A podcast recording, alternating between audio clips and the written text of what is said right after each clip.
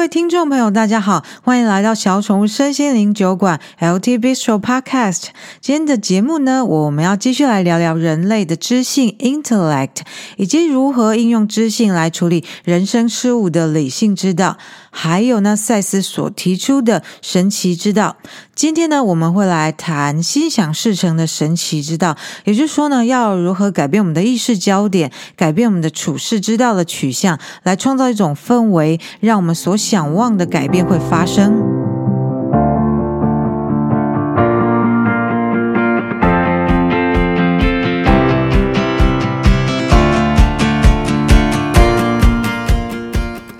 天呢，让我们来谈谈心想事成的神奇之道。哈哈，这应该是大家都想要的吧？哎，赛斯老大，你怎么不早告诉我们呢？要等到出书出到第七本才跟我们说呢？哎，等等，关于心想事成这回事，你该不会是想要说 “You create your own reality”，你创造你的实相吧？说起来没错啊，你创造你的实相，换句话说就是心想事成嘛。诶，如果这样子的话，You create your own reality，你创造你的实相这句话，大家都已经熟到不能再熟了。所以说这样子就讲完了吗？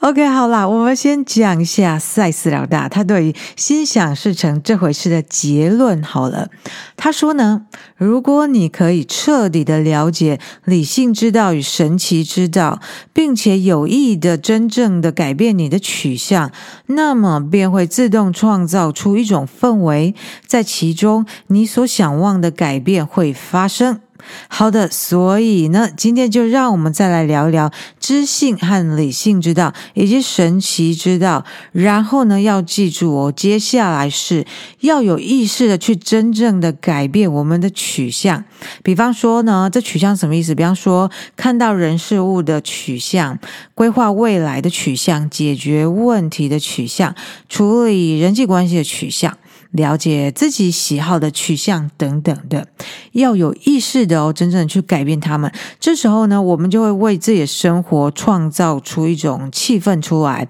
然后呢，在这种气氛中，我们所希望发生的事情就会发生，我们所希望生活中会有的改变就会改变。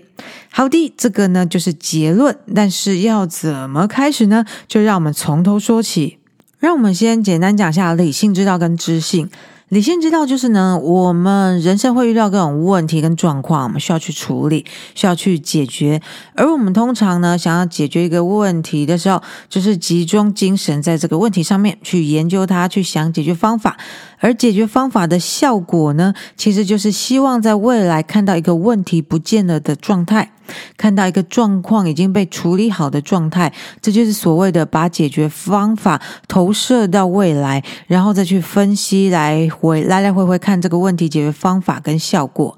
这听起来很正常嘛，也没有什么不对嘛，也为我们就是解决很多问题啊。而这个呢，就是所谓的理性指导。而在以理性的方式处理人生问题的时候，我们就会使用我们的知性或者 intellect 嘛，或者说智商、智力 intellect。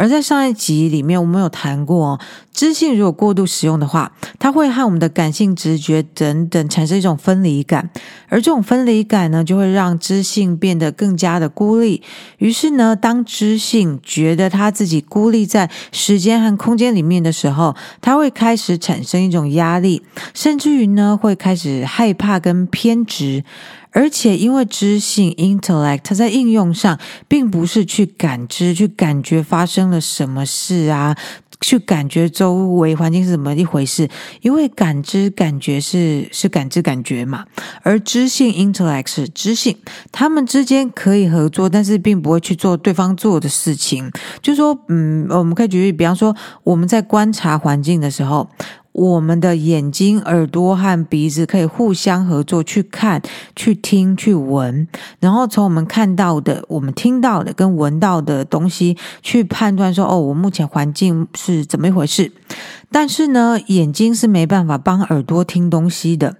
耳朵呢，也没办法帮鼻子闻东西，鼻子也没有办法帮眼睛看东西，所以就同样，就是他们可以一起合作来互相收集不一不同类的资料，都在一起互相合作，这样可没有办法为对方做对方才能做的事。好，那同样的呢，这个在知性跟感性之间的作用也是这样，就是知性做知性的事，感性做感性的事，他们可以把他们就是拿到资料，就是互相分享。可是知性不能做感性的事，感性没办法做知性的事，这样子。好，那回到先前讲的，知性如果过度使用呢，它就会产生一种孤立感，它会越来越感到压力，开始害怕，开始偏执。而且啊，因为知性它没有办法真的去感知发生了什么事，直到那些事情真的发生了为为止，比方说呢，有些人坐在家里，他很怕小偷上门，因为理性上来说，哎，社会上的确是有发生三不五时会发生闯空门的事件嘛，或甚至是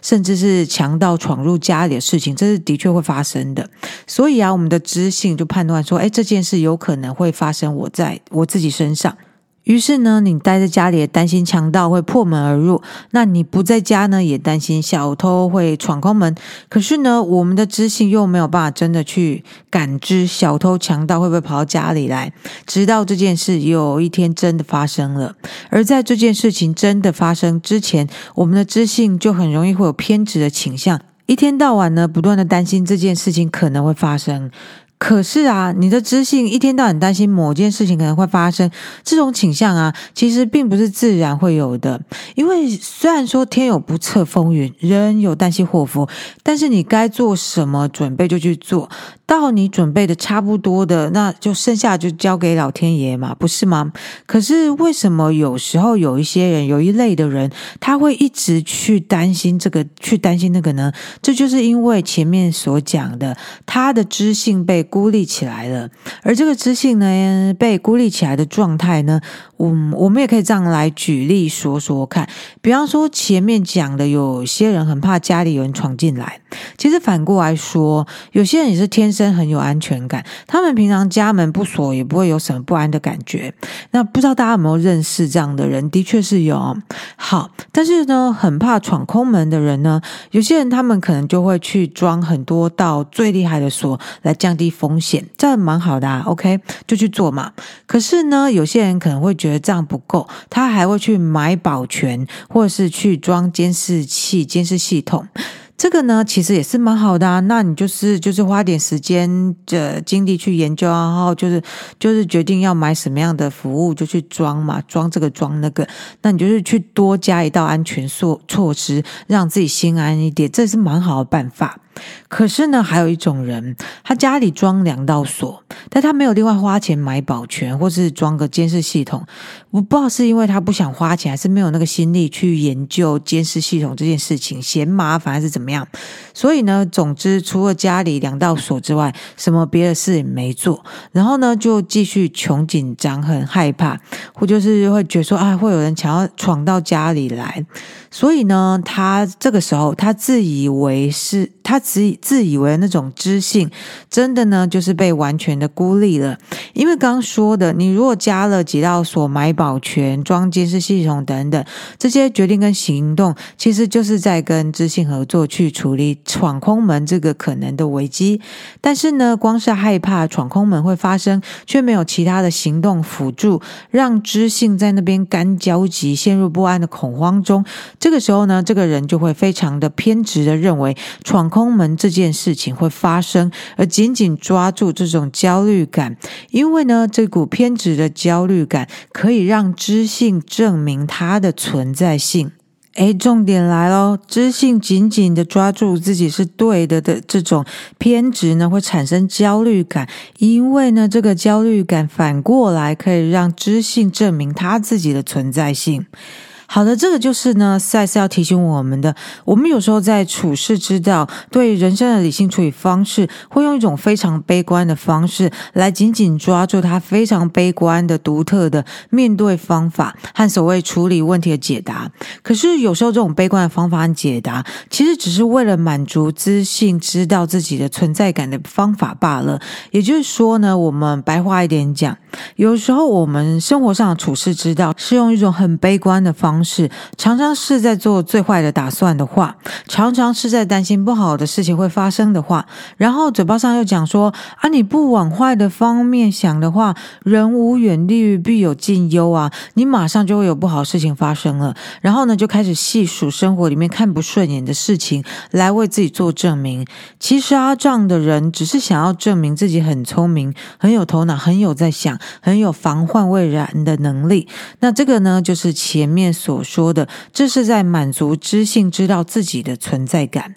这个时候啊，进入偏执状态的人就看不到其他的取向了，他们就看不到其他的可能性了。这个呢，就是我们前面讲的啊，你如果看到了你有某一种偏执的取向，要开始试着觉察自己，提醒自己，要开始来改变这种取向了哦。好，所以说呢，要改变这种取向，到底要怎么做呢？概念上是蛮简单，就是。知性 intellect 不需要孤军奋斗，每件事情并不需要被推理才能了解，就这个概念。那这个部分呢，让我们先直接来举例说明好了。现在的社会因为有网络，网络上有数不尽的资讯跟知识在流动着，所以呢，我们能上网查询资料的人，大家有没有隐隐约感觉到，有时候我们好像某一个有兴趣的东西，在网络上浏览一些文章讨论之后。就好像可以开始去聊这个东西，而且讲的好像头头是道，俨然是专家一般啊。比方说啊，健康上面的事情来讲好了。过去这三年来呢，因为 COVID-19 横扫全球，大部分的人，不管你对 COVID-19 的话题有兴趣还是没兴趣，都无法避免的会接触到很多这方面的资讯。像是去年疫苗刚上市的时候，很多人呢就在讨论疫苗该打哪一种啊，哪一种不好，打会有什么症。症状，那什么样的人会有什么样的症状？什么样的人比较不会有症状？到底打还是不打好？打打了之后要不要再追加一剂？好像呢，你这样一直看一直看，好像网络文章多看几篇，大家就可以开始讨论个每一个人讲，就就讨论的时候都讲的像是专家一样。不过这样讲的话，难难难道你是要讲说哦，在网络上做点功课，了解疫苗是怎么一回事？难道不对吗？嗯，当然不是啊，并不是的，因为这些行为其实也是我们在使用知性做资料搜集跟分析推理。这个呢，本来就是我们每一个人很自然的天性，这一种这是一种自发的内在理性。但是呢，从处世之道来看，打疫苗这件事呢，其实还有很多层面。它还包括了当时到底有没有疫苗可以打，有哪一些疫苗可以打，什么时候呢才会排到我或者我的家人可以打？我跟我的家人的健康状况如何，适不适合打？我跟我的家人当时的生活状态是什么样的？是属于那种无可避免的，还是常会跟人群接触，所以说是比较高风险一点的？或者是呢，是属于那种可以在家上班，在家当宅男宅女好一阵子的？还有呢，就说情感上，你到底想不想打这个疫苗？甚至于是，就是说从信仰的观点来说，你对于打疫苗接受度是怎么样啊？还有啊，就说跟你同住在同一个屋檐下的家人或室友，他们对于打疫苗的想法又是如何？这些考量如果全部都放进去了，那么你就是同时在运用你的知性跟感性来为一件事情要不要做啊，来做考虑跟决定。但是呢，如果你只有把焦点放在疫苗的效果跟副作用上面，那么你就是偏执在知性的堡垒里面，不想管其他的东西，而且呢，还会制造出一种氛围出来，那就是啊，你因为只聚焦在疫苗效果跟副作用上面，你就会把问题放得更大，就好像所有跟 COVID 有关的问题，现在都只聚焦在疫苗的效果跟副作用上面。好，那现在呢，回到塞斯老大讲的，他之前就常说，没有一个系统是封闭的。我们每一个人都是一直在跟内我透过做梦或者直觉、灵感等等在沟通的，而且呢，就算是做梦，你一个梦也都不记得。不过那个沟通的目的呢，其实都已经达到了。只是说你如果不记得，那它就在潜意识的层面达到那个沟通的目的。而如果呢，你有记得你的梦，那么那个梦就是在意识的层面上达到那个沟通的目的。还有呢，没有一个系统是封闭的，这个呢也包括人跟人之间。即使我们没有，就人跟人之间没有说话沟通，从集体意识的层面上来看，也都是有讯息交流的。而且呢，除此之外哦，没有一个系统是封闭的，也包括了人和环境之间的讯息交流。所以说啊，整体来说。我们每一个人呢，在其他的层面上都有资讯在那边自由的流动。这句话非常重要哦。这听起来好像是，就是说，从学习赛斯资料的观点来看，这不是很普通的一句话吗？就跟讲说你创造你的实相一样，朗朗上口到一种，就几乎是听过就会忘了，而没有去实践它的程度。所以说呢，我要再强调一次，这句话非常重要，那就是。我们每一个人在其他的层面上都有资讯在那边自由的流通。而且啊，你要有意识的去让你自己的知性去了解这一点，这样子的话呢，你的知性就可以理所当然的认为，他自己的资讯并不是你所拥有的资讯的全部。这样子的话呢，你的知性才能够了悟到，他自己的知识只是代表了冰山的一角。OK，也就是说呢，白话一点讲，你要有意识的让你的聪明才智了悟到。你的聪明才智再怎么聪明，他所知道的都只是你这个人所拥有的全部资讯的冰山一小角。所以呢，他也就是你的聪明才智，他才不会太嚣张又太孤僻，把自己孤立起来，隔绝在所有的资讯之外，然后以冰山一角的资讯，又带点偏执的跟悲观的，为你的整个人生做决定。好，当你一旦开始走上这个了悟的过程的时候，把这个了悟应用到你的人生，应用到你的为人处事之道的时候，你就开始更进一步的了悟，你就开始真的是活在一种取向里面。那个取向就是你真的是被比你有意识的觉察还要更大的知识团，以及形成你存在的神奇自发的行动泉源给支撑着。这个时候啊，你就是已经在一种开放的心态下改变你的取向了。然后呢，回到我们刚刚一开始所讲的，在这样的取向之下，知性 （intellect） 就能够真正的去认知到，它不需要孤军奋斗，而且啊，每件事情并不需要被推理才能了解。而这时候呢，当你可以改变你的取向的时候，其实你也就是在改变你的焦点，改变你认为具有重要意义的东西，然后啊，就可以归纳结论到我们一开始所讲的：如果你可以彻底的了解理性之道与神奇之道，并且有意的真正的改变你的取向，那么便会自动创造出一种氛围，在其中你所想望的改变会发生。好的，那接下来呢，让我们再来加码讲两个观念啊，一个是知性能处理的东西，另外一个是欲望就是行动。欲望带来轻松不费力的行动的这个观念。好，我们现在讲第一个，知性能处理什么呢？知性呢，能够处理科学上认为合理的东西，知性能够帮助我们排除科学上认为不合理的东西。听起来好像是这样子，没错。可是呢，大家有没有看到这里面其实有个限制性信念在里面？那就是呢，科学好像变得非常权威。可是我们一定要给科学那么至高无上的权威角色吗？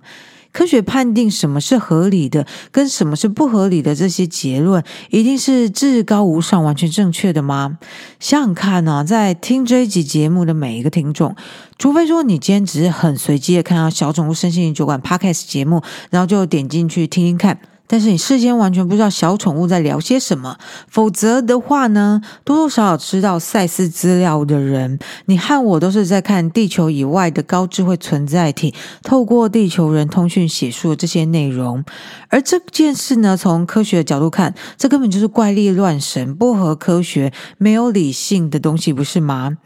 可是呢，判定一件事情是怪力乱神，这是一种在某种信念架构之下的主观判断嘛。而事实上呢，从知性的角度来看，你的知性是可以处理科学性的东西，也可以处理怪力乱神的东西。除非你要求你的知性不要去处理怪力乱神的东西，只处理你想要处理的东西，没错吧？所以说呢，通灵资料在科学家眼中是非理性的，是无法证明来源的东西。但是呢，只要你不排斥，你还是可以应用你的知性去接触它，去阅读它，去了解它，去应用它。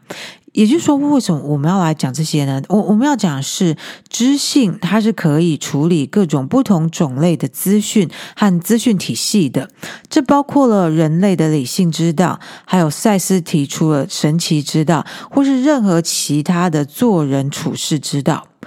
如果呢，知性只能处理一种群体普遍接受的世界观，只能接受一套假设，不管是宇宙起源假设或者人类起源假设等等的。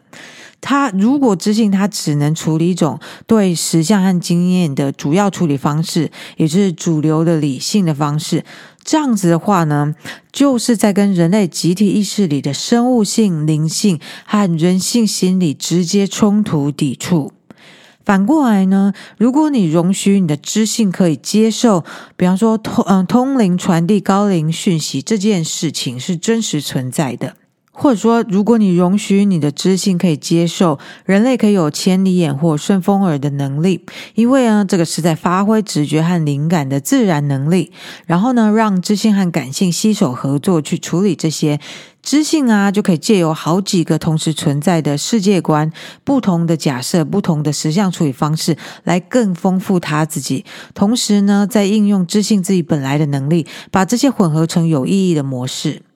好，那接下来我们再来讲讲欲望就是行动这个观念。这边是讲到啊，在我们的内在世界里，我们的欲望是可以很轻松不费力的被完成的。这个呢，其实就是我们还蛮容易在我们自己的梦里面观察到，因为我们的梦境呢，就是我们跟内我世界连接桥梁嘛。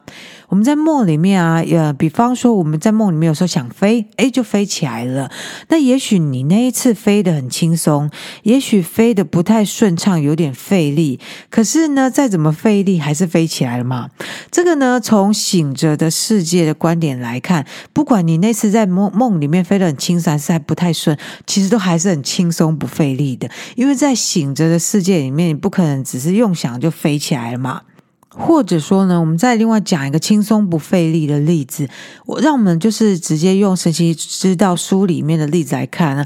约瑟呢，Rob，他有一次他就做梦梦到，诶，怎么其实也是梦？OK，他们家对面的狗呢，跑到他们家厨房的门前，那那个门是整面玻璃的门，是关着的。狗狗啊，它想吃东西，它就把头伸了进来，而且它是直接穿越玻璃了，因为它很想吃 Rob 每天为它准备狗粮。赛斯呢，他就以这个梦作为例子来说明，狗狗想吃狗粮的欲望驱动它去做出行动。跑来 Rob 家，然后呢，也不管厨房门是是关着的，就直接穿透玻璃去找干粮。这就是因为啊，欲望就是行动，而且呢，在强而有力的欲望下，它可以让你的行动变得轻松不费力。好，回到现实生活中啊，现实世界里，我们都知道嘛，狗狗把头直接穿透玻璃是不会发生的，因为我们的时空物质世界里有它自己的物理定律。所以说呢，这个欲望就是行动的观念，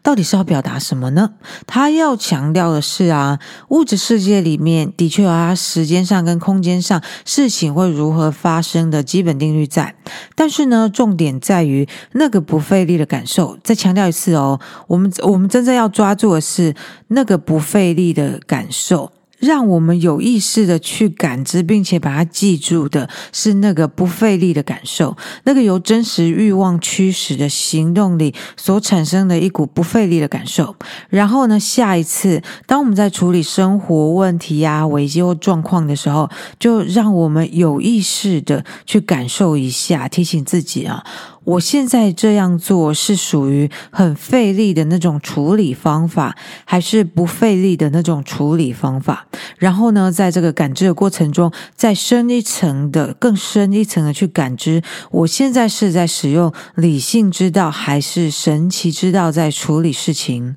好，说到这里，我感觉这里有一个氛围被建立起来了。但是呢，就让我们今天先在这里告一个段落，让这个氛围自己去酝酿，自己去发挥喽。祝福大家，下回见。